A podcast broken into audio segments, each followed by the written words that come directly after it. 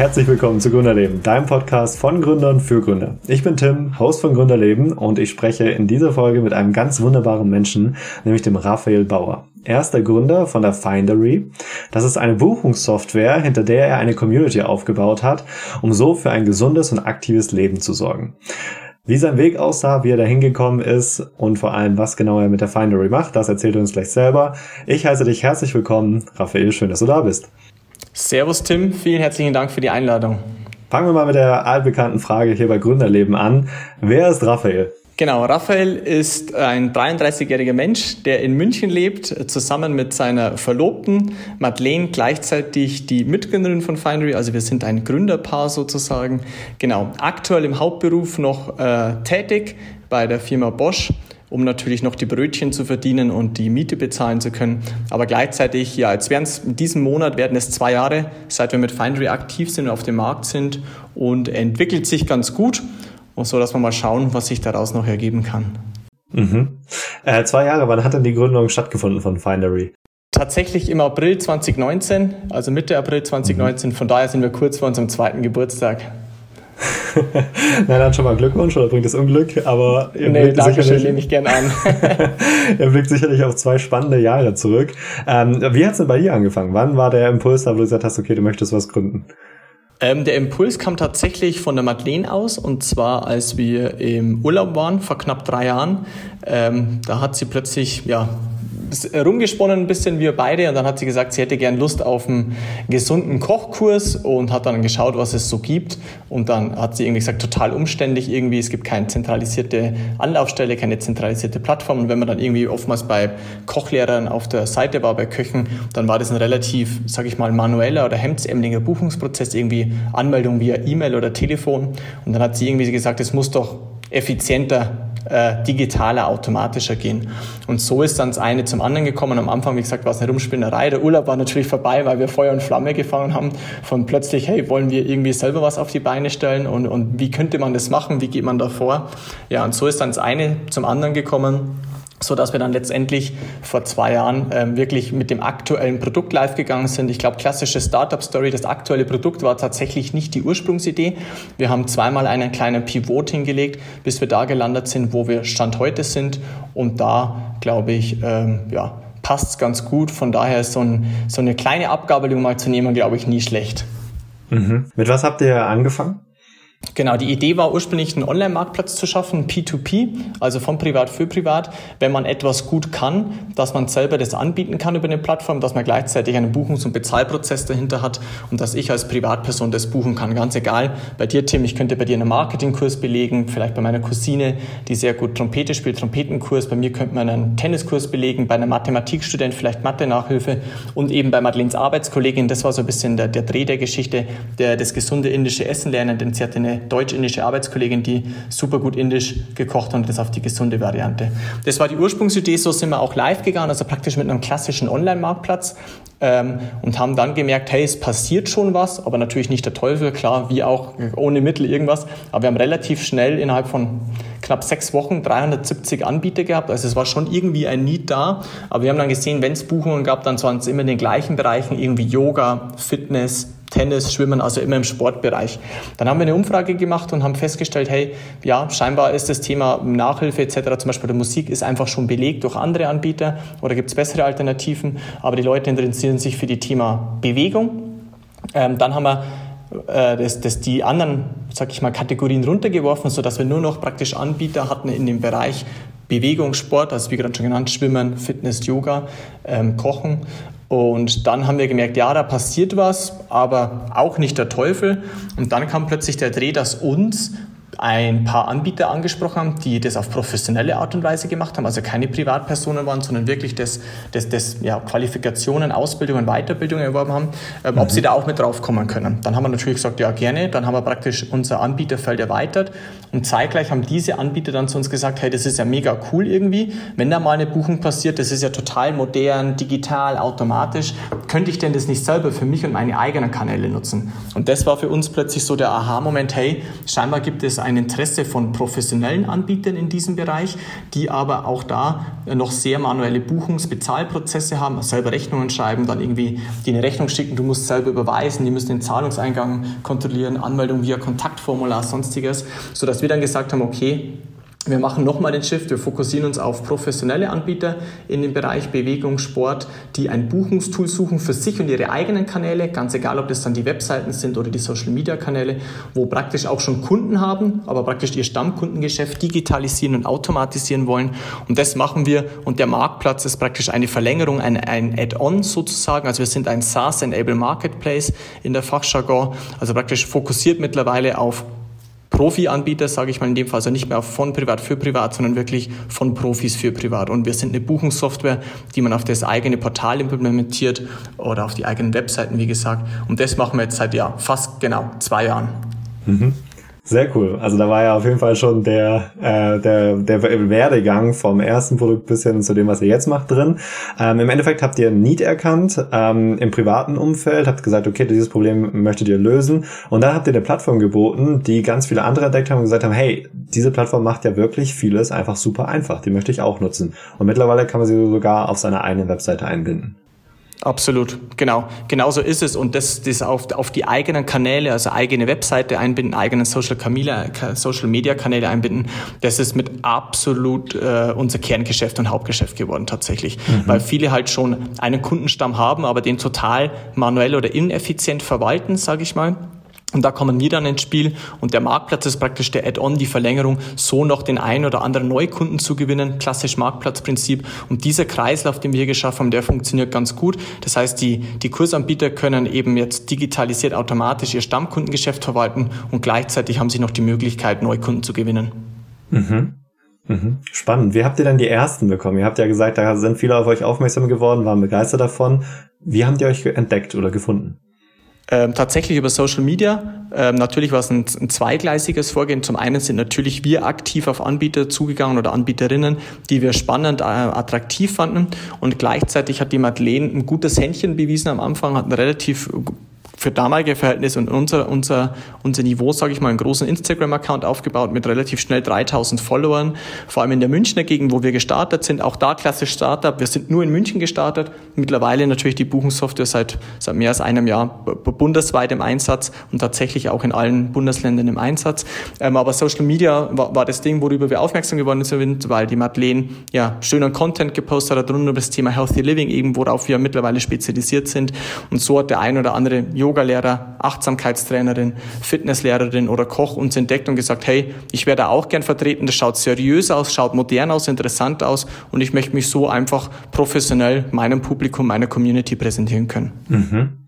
Du hast gesagt, ihr habt ziemlich schnell 3000 Follower auf Instagram geschafft. Wie habt ihr das geschafft?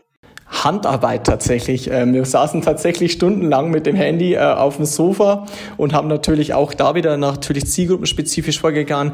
Gibt es denn vielleicht ähm, schon, schon Accounts, die an dem Thema Healthy Living vielleicht interessiert sind, also praktisch endkundenspezifisch, genauso ähm, Kursanbieter, Kursanbieterinnen spezifisch. Gibt es denn interessante Yogalehrer, Fitnesstrainerinnen etc., ja, mit denen wir gerne im Connect wären und dann natürlich das klassische Spiel, liken, viel liken, viel kommentieren und plötzlich hat man halt dann das Gegenfollow oder den Gegenkommentar bekommen und so ist dann das eine zum anderen gekommen tatsächlich. Mhm. Cool, also, also wirklich Handarbeit. Ja, ja absolut. Mhm. Wie lange habt ihr gebraucht? Uh, da fragst du mich jetzt was. Ich behaupte mal, ich glaube, so die 2000er Marke haben wir innerhalb von, von vier bis sechs Monaten geknackt gehabt, mhm. glaube ich. Und dann die 3000er Marke innerhalb von einem Jahr ungefähr. Und das ist auch das, was wir aktuell noch haben. Ich glaube, wir haben minimal mehr als 3000. Denn dann kam plötzlich der andere Schwung dann haben, hat die Buchungssoftware so abgehoben in dem Fall, dass das praktisch unsere ganze Zeit erfordert hat. Wir sind ja mittlerweile auch zu fünft, die das ganze Thema Finery vorantreiben. Aber das Thema Marketing und Social Media fällt momentan dementsprechend ein bisschen hinten runter. Klar, die Kapazitäten, mhm. die Zeit ist limitiert. Fokus liegt auf dem Produkt, auf dem Service, unseren, unseren Partnern, Kunden gegenüber, Produktweiterentwicklung, Akquise, sodass äh, wir bald uns mal wieder um das Thema Social Media kümmern sollten, sodass wir vielleicht mehr Follower gewinnen aber die Follower sind momentan nicht mehr ganz so wichtig, ähm, weil es jetzt mehr um die, sage ich mal, um die Akquise und um die Conversion geht. Aber natürlich, äh, je mehr äh, Bass man auf Social Media kreieren kann, umso, umso wertvoller wird es langfristig. Mhm. Ich finde es sehr schön, dass du gerade gesagt hast, 2000 Follower haben ja vier bis sechs Monate gedauert und dann die 3000 haben ein Jahr gedauert, weil du hast ja das Wort schnell verwendet. Ich wette, viele der Zuhörer haben gedacht, okay, zwei Wochen, maximal zwei Monate vielleicht. Ähm, ja. Aber das ist ja mal ein realistischer Einblick, was schnell bedeutet auf Social Media. Ne? Die meisten wollen ja direkt tausende Follower.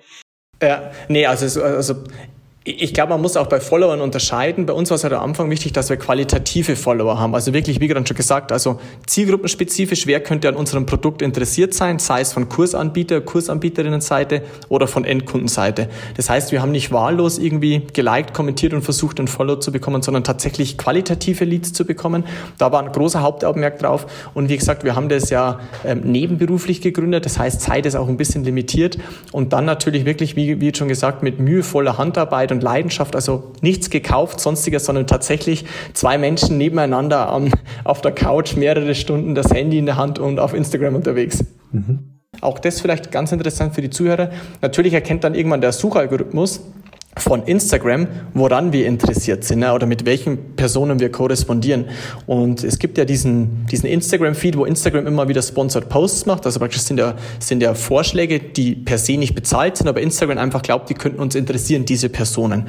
Und das sind tatsächlich sehr viele Personen, äh, die uns Instagram vorschlägt, wo tatsächlich perfekt in unsere Zielgruppe für unser Produkt passen. Also tatsächlich Kursanbieter, Kursanbieterinnen sind, die in unsere Nische, die wir uns gegeben haben, reinpassen und so gleichzeitig wieder ein Akquisekanal für uns geworden sind. Denn die schreiben wir dann an, lieber Tim, schau mal, wir sind ein junges Startup, wir buchen Software genau in dem Bereich Healthy Living unterwegs, so wie du mit deinen Yoga-Kursen. Und dann ist das oftmals eine einfachere Conversion als wie eine klassische Kaltakquise. Und wir profitieren praktisch gerade langfristig von diesen qualitativen ähm, Followern oder, oder Searches, die wir gemacht haben.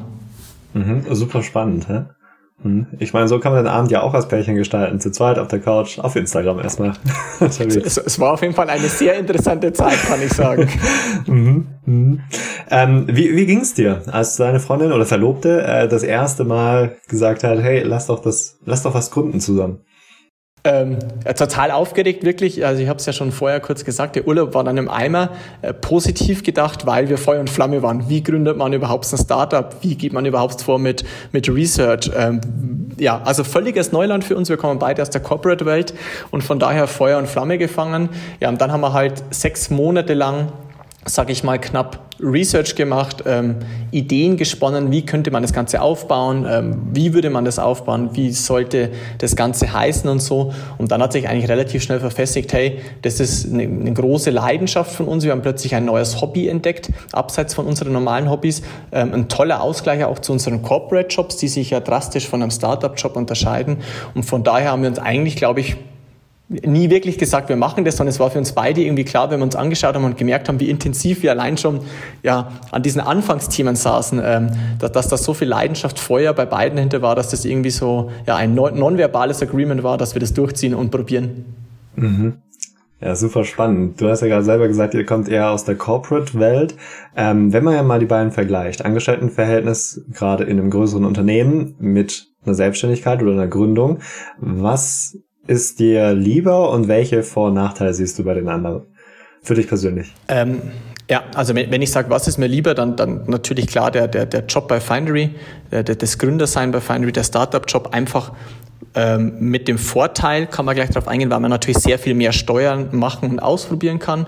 Es ist halt deutlich schneller alles. Wenn ich sage, komm, lass uns das testen, dann testen wir das. Oder wenn jemand anders aus dem Team sagt, lass uns das testen, dann machen wir das und können relativ schnell die Ergebnisse auswerten, ähm, relativ schnell Feedback einholen. Das Produkt wird super schnell weiterentwickelt und es ist halt dann doch das eigene Baby, das eigene digitale Baby sozusagen. Wohingegen beim Corporate Job natürlich kommt immer natürlich auf die Firma und auf die Kultur, wahrscheinlich auf die Größe drauf an. Bei uns sind es beide sehr, sehr große Firmen. Ähm, da malen die Mühlen der Demokratie natürlich sehr langsam. Bis da teilweise Entscheidungen getroffen werden, braucht es mehr Entscheidungsrunden. Ist natürlich auch klar, da geht es um ganz viele Milliardenumsätze. Da spricht man natürlich nicht über, über, über geringe Umsätze. Aber die unterscheiden sich halt drastisch. Und du bist halt in deinem Themengebiet natürlich vielleicht gut und als Spezialist unterwegs, aber du kannst natürlich nie die ganze ja, Prozesskette abdecken, was man natürlich bei einem Startup macht. Du musst ja von A bis Z alles machen, denn wenn es du nicht machst oder also wir als Team, wenn wir das nicht machen, das macht ja keiner für uns. Und in, in der Corporate-Welt gibt es halt dafür tausend andere Abteilungen Mitarbeiter, die sich darum kümmern. Vorteil ist natürlich in der Corporate-Welt verdienst du natürlich ein schönes Geld, was ja auch nicht wichtig, unwichtig ist. Ähm, wohingegen bei der Startup Welt Farm am Anfang, wir haben das ja gebootstrapped, also eigenfinanziert, ähm, eine ganz andere Hausnummer ist, sage ich mal. Aber das eine bedingt bei uns dadurch wie das andere durch das, das Geld, das wir in unseren normalen Jobs verdienen, das investieren wir voller Leidenschaft in unser Startup und von daher ähm, passt das ganz gut so. Mhm. Was waren, wenn du auf die zwei Jahre zurückblickst, die größten Herausforderungen während der Gründung oder dem ganzen Prozess seitdem? Ähm, und was waren auch die schönsten Momente? Ähm, die größten Herausforderungen für uns war, für Madeleine und mich am Anfang, einen dritten Mitgründer zu finden, denn äh, wir brauchten einen Programmierer. Ähm, von daher war das eine Challenge, die ging relativ einfach und gut von der Hand, Gott sei Dank bei uns. Äh, wir haben dann relativ schnell den Christoph gefunden. Der Christoph ist sogar auf uns aufmerksam geworden und der wurde äh, unser dritter, unser dritter Mitgründer und äh, da sind wir mehr als heilfroh darüber. Ein exzellenter Programmierer und ein super Typ und vor allem er bringt eine, eine, eine ungewöhnliche, behaupte ich mal, Kombination mit. Er ist selbst ähm, natürlich studierter Programmierer, aber hat auch eine Fitnesstrainer-Lizenz. Also er kann sich mit dem Thema, das wir hier machen, von beiden Seiten brutal identifizieren. Von Technikseite, also Software, Programmierungsseite, aber genau mit dem Thema Healthy Living, Bewegung, Sport, Gesundheit. Und das, glaube ich, ist dann schon nochmal äh, wirklich ein großes Faustpfand. Mhm. Ja, perfekt. Ab, absolut. Ja, die Mischung sieht man ja auch nicht so oft, ja. Äh, Fitnesstrainer und Programmierer. Ja, ich glaube, die Challenge war es dann einfach, sich einzugestehen, die größten Challenges, dass die ersten zwei Ideen, der Marktplatz für Peer-to-Peer, -Peer, um etwas zu lernen, und der zweite Marktplatz für äh, Sportangebote, Gesundheitsangebote, dass das vielleicht eben nicht funktioniert. Und ich glaube, das war die größte Challenge und gleichzeitig dran zu bleiben, dass man dieses Feuer trotzdem in sich behält und sagt, da muss es doch was geben. Und plötzlich kam eben die Anbieter zu uns, hey, ich würde das gern für mich und für meine Kanäle nutzen, kann man das nicht irgendwie bei mir auf der Webseite implementieren. Und ich glaube, dieses Dranbleiben hat uns ausgezeichnet, war aber auch eine große Challenge, dass man einfach so sagt, okay, die Idee funktioniert scheinbar nicht so, wie wir gedacht haben. Ähm, und gleichzeitig die schönsten Momente, ähm, ich glaube, wie wir als Team zusammengewachsen sind. Neben Christoph sind ja dann auch noch ähm, Hassan und Manuel mit dazugekommen wir sind ein praktisch ein Fünfer-Team mit der Madeleine sozusagen als unserer Chefin. Und das ist einfach mal, man, man teilt ganz tolle Momente. Jeden Umsatzsprung feiert man natürlich gemeinsam. Wenn es natürlich nicht so läuft, hat man aber auch ein Team, das das vielleicht auffängt. Aber dadurch, dass es momentan äh, sehr gut läuft, macht es noch sehr viel mehr Spaß, sage ich mal. Und das sind, glaube ich, die schönsten Momente. Und jetzt aber, wenn ich es privat auf mich beziehe, äh, mit seiner Partnerin etwas gemeinsam aufgebaut zu haben, äh, ist auch ein, ein tolles Gefühl, ein toller Moment auf jeden Fall. Mhm. Ja, auf jeden Fall spannend. Also ein ganzes Team aus Männern, aber eine Frau an der Führungsspitze. Gefällt ja. mir sehr gut. Ja. mhm, super. Ähm, wie ist es denn, mit der Freundin zu gründen? Ähm, spannend. Ich glaube, es ist anders, als wenn zum Beispiel ich nur mit Christoph gegründet hätte oder wie wenn Madeleine nur mit Christoph gegründet hätte. Denn man begegnet sich natürlich auf einer ganz anderen Ebene, weil äh, man kennt sich ja persönlich schon lange und man driftet dann relativ schnell vielleicht auch mal ins Persönliche ab, was in dem Fall positiv sein kann, aber auch natürlich auch negativ sein kann. Denn was ich äh, einem anderen, dem Christoph gegenüber vielleicht mal nicht verbal kommunizieren würde. Ich glaube, da macht man natürlich in einer Beziehung vielleicht auch mal weniger Halt vor der einen oder anderen mhm. Aussage. Das heißt, es kann schon mal knatschen, ähm, kann natürlich die Beziehung vielleicht auch auf eine Probe stellen, muss man sich auch ganz ehrlich sagen. Wir haben es dann uns mal tief in die Augen geschafft und gesagt, okay, wir müssen irgendwie mehr eine Geschäftsbeziehung, wenn wir über Findery sprechen, draus machen, einfach auf, eine, auf ein anderes Niveau, auf ein anderes Level kommen.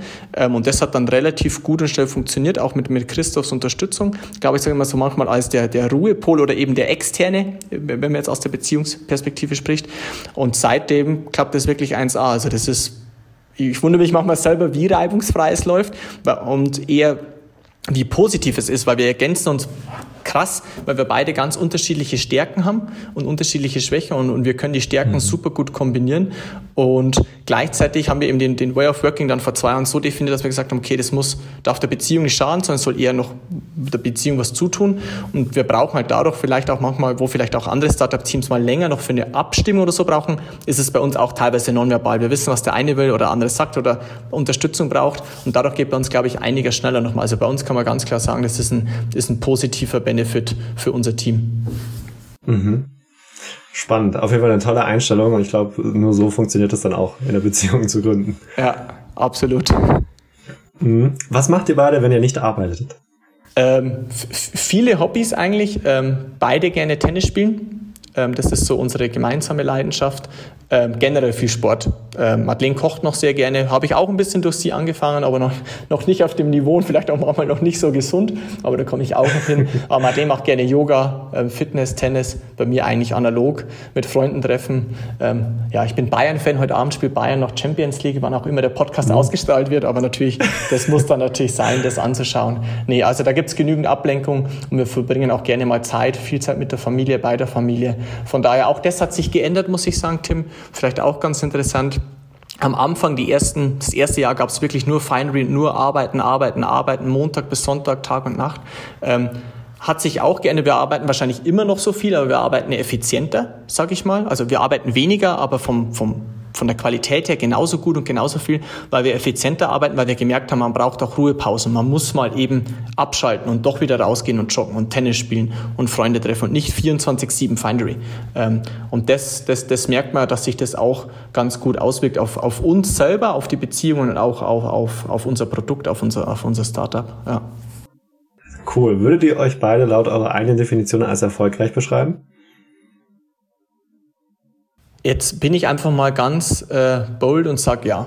Mhm. ja. Ich, ich, glaube, wir haben es einfach geschafft, ähm, nebenberuflich ein Startup zu gründen, wo wir mittlerweile ein Fünf-Mann-Team sind, ähm, das Monat für Monat Stand heute wächst, ähm, sehr automatisiert teilweise wächst und Erfolgreich deswegen aufgrund des Feedbacks. Ähm, ganz viele Menschen schreiben uns tolles Feedback, geben uns tolles Feedback, ähm, empfehlen uns extrem weiter. Und ich glaube, das ist die Bestätigung. Also wir sind auf dem richtigen Weg. Ähm, es ist der richtige scheinbar erkannt worden. Wir können ein Problem lösen. Und wenn dann die Leute eben happy sind, ganz egal ob Kursanbieterinnen oder Endkunden, also praktisch die Teilnehmer der Kurse, ähm, das ist das Ziel, wofür wir arbeiten, eben um mehr Leute zu bewegen, das Thema Gesundheit noch stärker voranzubringen. Gerade in der Corona-Pandemie zeigt sich ja wichtiger denn je. Und von daher würde ich sagen, ja, in dem, was wir machen und so wie wir es machen, sind wir aktuell erfolgreich. Finde ich super, auch dass ihr da wirklich so dazu steht. Viele haben ja andere Definitionen von Erfolg, wo es heißt, okay, ein Unternehmen ist erst erfolgreich, wenn ich 30 oder 200 Mitarbeiter habe, wenn ich eine Million Umsatz im Jahr mache oder im Monat. Ähm, aber das muss ja auch gar nicht so groß. Also sobald du Leute glücklich machst, sobald es funktioniert und sobald es am besten auch relativ automatisch funktioniert, läuft ja da was. Da hast du ja was Gutes in die Welt gesetzt, äh, wovon du auch leben kannst, was die Welt ein Stückchen besser macht. Und wenn dann noch positives Feedback zurückkommt, wunderbar. Ja, nee, also du hast vollkommen recht, das ist natürlich was sehr Subjektives. Deswegen habe ich jetzt gesagt, für uns glaube ich, das so beantworten zu können. Es geht natürlich immer noch mehr. Ne? Ähm, Franz Beckenbauer hat gesagt, ein bisschen was geht immer. Definitiv, äh, das, das zählt auch bei uns. Aber ja, die Zahlen, die du gerade genannt hast, da entwickeln wir uns tatsächlich auch gerade hin oder versuchen uns hinzuentwickeln. Und von daher würde ich sagen, ähm, passt es wirklich so ganz gut. Aber klar, heißt nicht, dass wir aufhören, sondern du, du merkst ja schon, Blut ist geleckt, die Leidenschaft ist da und es darf gerne noch mehr sein. Mhm. Perfekt, so soll es sein. Was ist etwas, was man im Podcast nicht über dich erfahren würde? Uh, das ist eine gute Frage. Was ist etwas, was man im Podcast nicht ansprechen würde, was man nie erfahren würde?